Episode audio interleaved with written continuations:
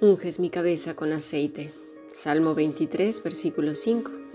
Si quieres formar parte del grupo de estudio internacional, envía un correo electrónico a más que maravilloso yahoo.es, sino también a la fundación bíblica gmail.com. Participamos más o menos 19 naciones de diferentes continentes. Será un placer que formes parte de este grupo de estudio. Muy bien, pues continuamos entonces con nuestro relato y nuestra ah, meditación acerca de este versículo, unges mi cabeza con aceite. Algunos alegan que en la vida cristiana uno solo necesita una unción inicial del Espíritu de Dios pero son tantas las frustraciones de los problemas cotidianos que tiene que estar viniendo continuamente a la mente y al corazón atribulado para contrarrestar los ataques de los atormentadores. Se trata de un asunto práctico e íntimo entre nuestro amo y nosotros. En Lucas 11:13, Cristo mismo, nuestro, nuestro pastor, nos incita, nos invita a pedir al Padre que nos dé el Espíritu Santo. Es lógico y legítimo que deseemos la unción diaria del Espíritu de Dios sobre nuestra mente. No se trata de un día nada más. Es diario. Diario necesitamos esa unción. Solo Dios puede formar en nosotros la mente de Cristo. Solo el Espíritu Santo puede darnos las actitudes de nuestro Señor. Solo Él nos posibilita reaccionar con quietud y calma ante las dificultades y las molestias. Cuando las personas, las circunstancias o los sucesos que están más allá de nuestro control nos acosan, podemos estar contentos y serenos si esas fuerzas externas son contrarrestadas por la presencia del Espíritu de Dios. No es una vez, es todos los días. No comemos una sola vez, ¿verdad? Hay gente incluso, por ejemplo, los diabéticos como yo, necesitamos comer varias veces al día. Pues así, es importante que busquemos la presencia del Espíritu Santo en nuestra vida en todo momento, que estemos relacionándonos con nuestro amado Señor en todo momento. En Romanos 8, 1, 12 nos dice claramente que es la ley del Espíritu de vida en Cristo Jesús lo que nos libra de la ley del pecado y de la muerte pero no es en un momento en particular, es continuamente. Ya hemos visto ayer que nuestras batallas intestinas se combaten en el corazón, porque nuestro corazón es terco y quiere a fuerzas lo que, lo que Él quiere, sus apetitos, lo fácil, ¿verdad? Es la unción diaria del Espíritu de Dios sobre nuestra mente lo que produce en nuestra vida rasgos de personalidad como el gozo, la satisfacción, el amor, la paciencia, la suavidad, la paz. Qué contraste con los caprichos y las frustraciones y la irritabilidad que estropea el comportamiento diario de muchos de los hijos de Dios. Lo que hacemos en cualquier situación dada es llevársela a nuestro amo, nuestro dueño, Cristo Jesús. Llevando todo pensamiento cautivo, dice la Escritura, en obediencia a Cristo.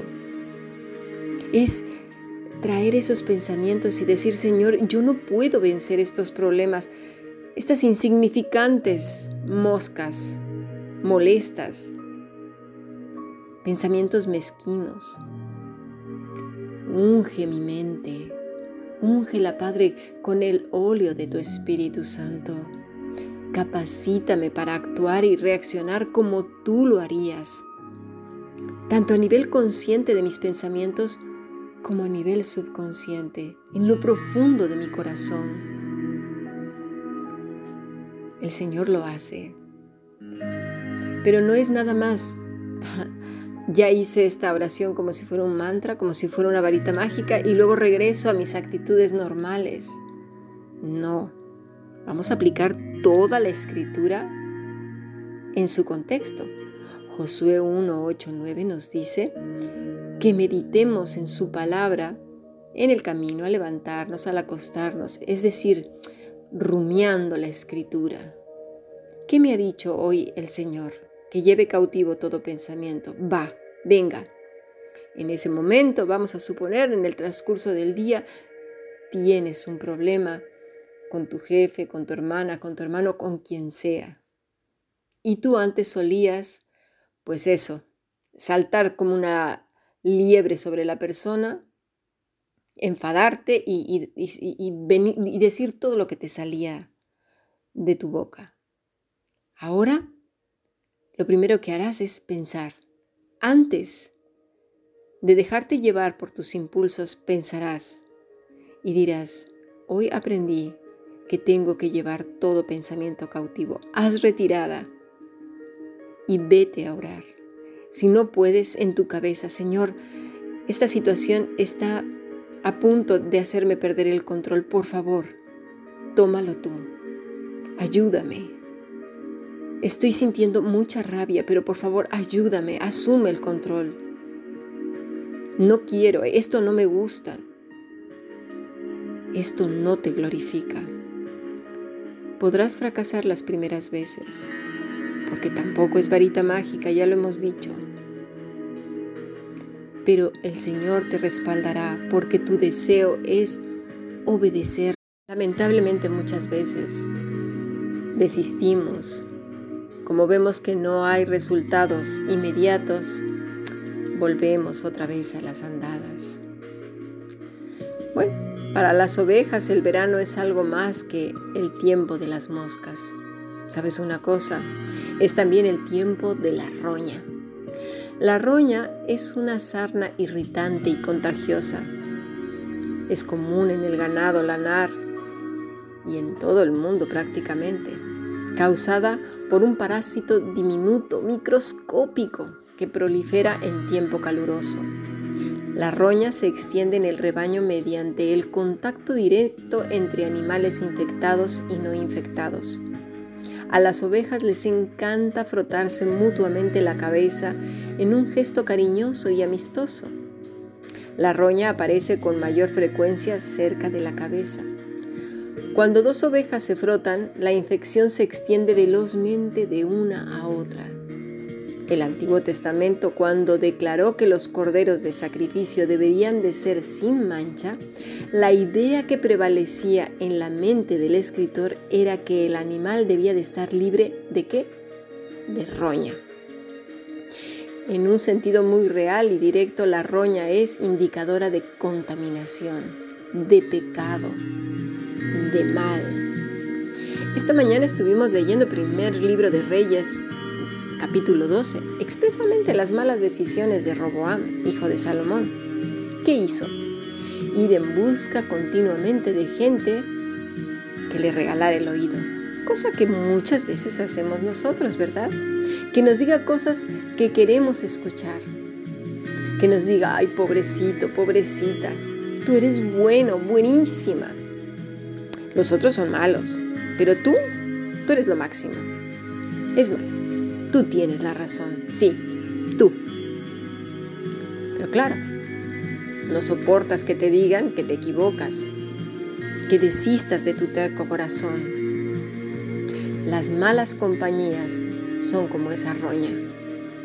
Y justo esto fue lo que le pasó a este muchacho voluntarioso, inmaduro y caprichoso. Escuchó la voz de los más jóvenes. Hoy en la mañana estuvimos reflexionando en dos bloques acerca precisamente de esto. De nuevo, ¿verdad? Como las moscas, el único antídoto eficaz es aplicar aceite de linaza, azufre y otros productos químicos que puedan dominar esta enfermedad. La roña, juntarnos con personas que nos regalen el oído, el frotar la cabeza, ¿verdad? Es como fusionar ideas de otras personas que sabemos a todas claras que no están bajo la voluntad del Señor, que su pensamiento, por muy agradable que sea, está lejos de las escrituras, lejos del Espíritu de Dios. Y aún, fíjate, a veces vamos engañando a otros hermanos contándoles nuestra versión para que nos digan lo que queremos escuchar. Nos dicen palabras, pues a lo mejor agradables, que nos gusten, que se acomoden a nuestro pecado, ¿no? Para que lo podamos justificar. Y ese frotamiento de cabezas hace que tu roña sea más grande y más aguda y todavía más penetrante. Cuidado. A Roboam ya los ancianos le habían dicho lo que tenía que hacer, pero no le gustó. Así que fue con los más jóvenes e inexpertos, caprichosos, voluntariosos y, y, y, maleducados como lo era él. ¿Verdad? ¿Y qué fue lo que pasó? La ruina, la separación del pueblo de Israel, se fueron diez tribus por un lado y él se quedó con una sola, tal como Dios lo había profetizado a su padre Salomón, porque se había apartado del Señor. Justo esto fue lo que ocurrió.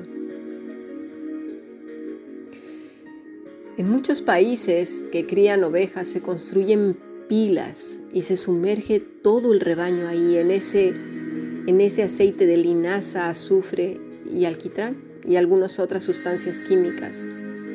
Se, sumerge completamente a la, oveja en esta solución hasta, hasta el cuerpo entero, que todo el cuerpo se empape. La parte más difícil de sumergir obviamente es la cabeza, igual que nosotros, ¿verdad? Hay que hundirla repetidas veces para acabar con la roña. Algunos pastores, al llegar precisamente a ella, tienen que aplicar con la mano y restregar el tratamiento una y otra vez. A veces nos desesperamos porque quisiéramos que el Señor nos quitara todas estas cosas que lo único que hacen es crear más y más problemas. Pero lo queremos sin esfuerzo, rapidito, sin sumergirnos en las profundidades de la escritura y la obediencia. Es como querer adelgazar sin tener que hacer esfuerzos, sin dejar de darnos atracones, con una pastillita. Como en los anuncios de la televisión, ¿no? que te dicen que te tomas una pastillita y quedarás tan delgado como una sílfide. Queremos todo de inmediato, sin dejar el pecado, sin renunciar. Queremos ser fuertes y elásticos sin hacer ejercicio, ser sabios sin experiencias rudas, dolorosas, encrucijadas en donde busquemos la sabiduría de lo alto. Queremos extracciones de muelas sin dolor, todo sin dolor. De hecho, conocemos hasta sectas que se llaman pare de sufrir, ¿no? ¿Qué clase de cristianismo es este? ¿Queremos sujetar al Todopoderoso al siglo que vivimos? Quiero que me des, que me cambies y me transformes a la mismísima gloriosa imagen de tu Hijo Jesucristo, pero ni se te ocurra que yo sufra o que sacrifique, que sacrifique mis malos hábitos mi pecado, mi rebeldía, la rabia y todas esas cosas, mi boca sucia o mis pensamientos obscenos. Quítalas, pero que no duela. Es más, quítalas, pero que no me dé ni cuenta. ¿Qué nos creemos que somos? ¿Qué nos ha hecho creer Satanás que nos merecemos o, o a qué Dios estamos adorando si es que creemos todas estas cosas? No hay victoria sin lucha. No hay premio sin esfuerzo.